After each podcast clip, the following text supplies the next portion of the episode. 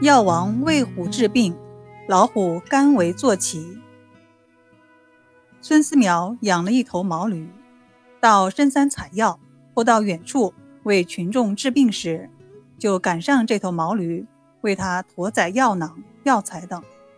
他走累了，就骑上毛驴代步。他非常喜爱这头毛驴，一刻也离不了它。有一年夏天，师徒二人。赶着这头毛驴到离家不远的五台山采集药材。他们来到一处山谷，发现药材很多，就将毛驴拴在树上，然后进山采挖药材。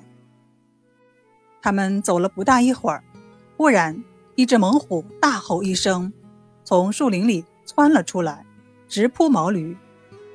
猛虎用两只前爪将毛驴压倒在地。然后张开血盆大口，吃掉了毛驴。当师徒二人赶来时，老虎已经跑得无影无踪了。只见地上血肉模糊，剩下一大堆横七竖八的驴骨头。孙思邈看到这种情景，非常生气。说来奇怪，那只老虎走了没有多大功夫，又慢慢的走了回来。他立在孙思邈的面前，垂下了头，眼中流露出哀求的神色，口角流着鲜血，温顺的像只猫。孙思邈仔细观察了一会儿，看出这只老虎嘴里有伤，是前来找他治疗的。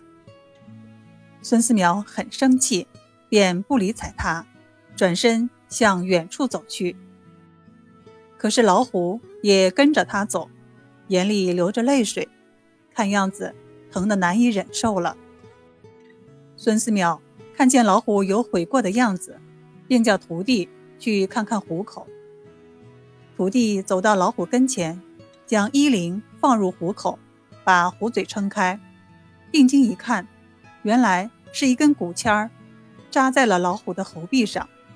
他就伸进一只手去，把那根骨签儿取了出来。老虎的伤被治好以后，孙思邈就对老虎训斥道：“你这个作恶多端的野兽，吃掉了我的毛驴，被骨签刺伤了喉咙，乃是自作自受。我本来不愿给你医治，但见你疼痛难忍，且有悔改之意，才给你治好了病。你现在快走吧。”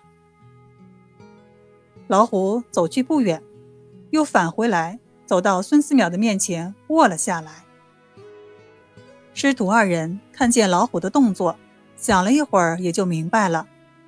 徒弟对老虎说：“你若是愿意代替毛驴为我师父驮药的话，就把头点三下。”他刚说完，老虎果真点了三下头。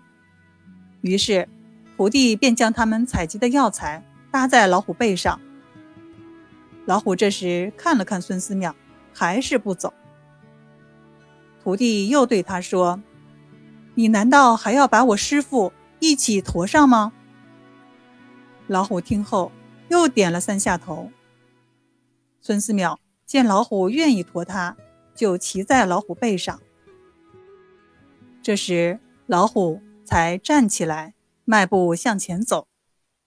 从此以后，这只老虎。就经常给孙思邈驮载药囊、药材，还让他骑在背上到各地给人看病。师徒二人有时遇见了盗匪猛兽，由于有这只老虎的保护，盗匪猛兽也不敢前来伤害他们。现在药县药王山上还有一块地方叫做老虎坪，在给孙思邈塑像时。